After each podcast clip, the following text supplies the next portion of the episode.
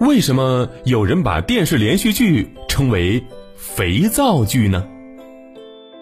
妈妈，晚上几点出门去给我买球鞋呀？嗯，能不能改明天去啊？因为妈妈追的电视剧今天就要大结局了。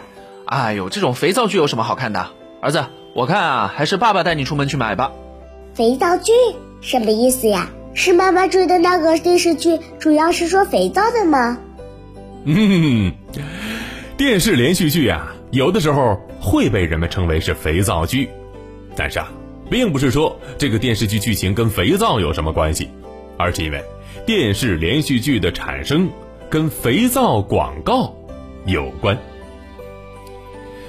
这电视机刚问世的时候呢，美国的肥皂商发现，哎呀，这个电视广告很吸引人，于是呢，纷纷在电视上播出肥皂广告。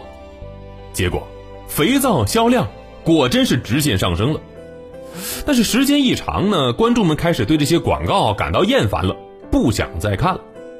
为了保证肥皂的销量，让人们继续关注肥皂广告，于是啊，肥皂商们又想出了一个新办法。他们出钱，拍出一些有趣的短片把这些短片和肥皂广告穿插播放。哎，果然又吸引了一部分的观众。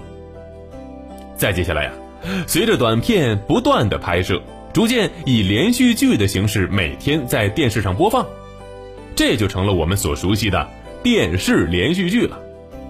因为在播放的过程当中，广告商每次都会非常巧妙的插入肥皂广告，所以人们就把这种电视连续剧叫做肥皂剧了。而现在呢，虽然电视剧播放过程当中插播的已经不仅仅是肥皂广告了。